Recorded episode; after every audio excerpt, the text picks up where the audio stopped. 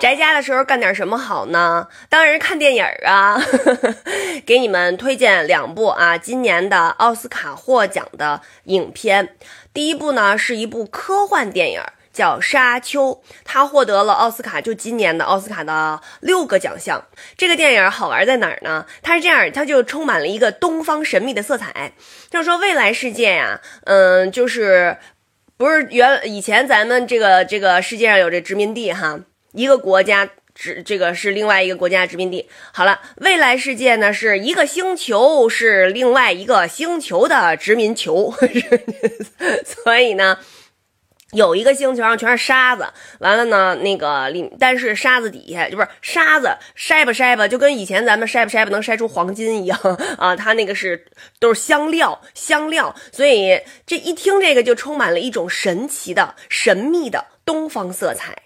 然后呢，就是有一个星球来统治这个有香料的这个星球啊。然后呢，呃，另外就是皇上呢又说让另外一个星球来统治。然后这两个统治着这个星球呢，就成为了一个就是抵抗的力量。然后他们俩先打，呱呱打，打完了以后，其中一个星球被灭门了，就被灭球了。然后。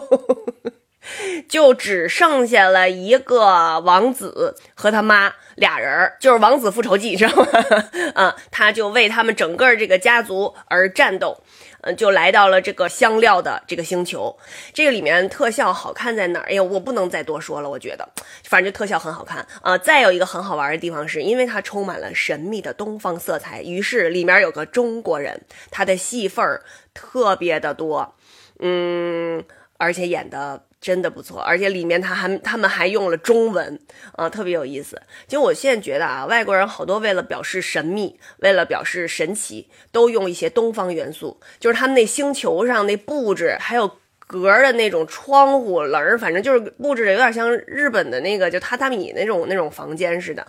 反正，嗯，我觉得啊，就是东方的文化对于他们来说就是一些神秘的这种元素、这种符号。大家要看这个电影。另外还有一个电影呢是跟它不一样了，这个是一个科幻，那个呢就是一个非常非常平实的生活化的一个故事。这个电影的名字呢叫《监听女孩》。嗯，就是他的爸爸妈妈、哥哥全部都是聋哑人，只有他这个小女孩，她是健全人。她一直觉得他们家三位一体，人家仨是一家子，她老是这么认为的。但实际上，爸爸妈妈非常爱她，还有哥哥也都非常爱她。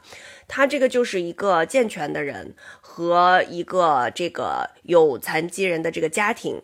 呃，另外呢，就是。就他们就有冲突，对吧？还有呢，他们和社会之间的这种冲突啊，这个不理解也好啊，或者是不能融入，就是这个家庭啊无法融入社会等等等等，有很多的这种矛盾。女孩呢考上了这个伯克利音乐学院。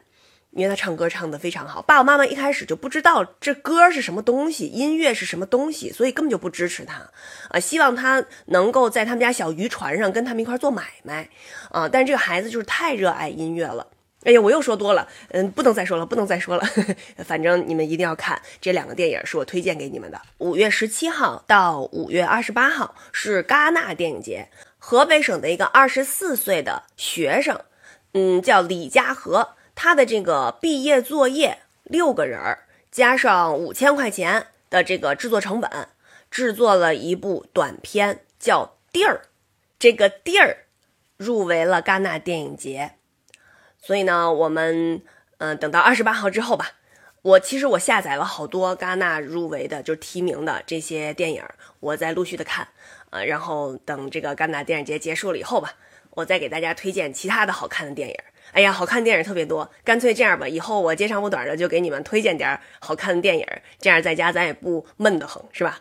咱还可以交流交流。看完了电影，你们可以在评论区咱们一块互动交流交流。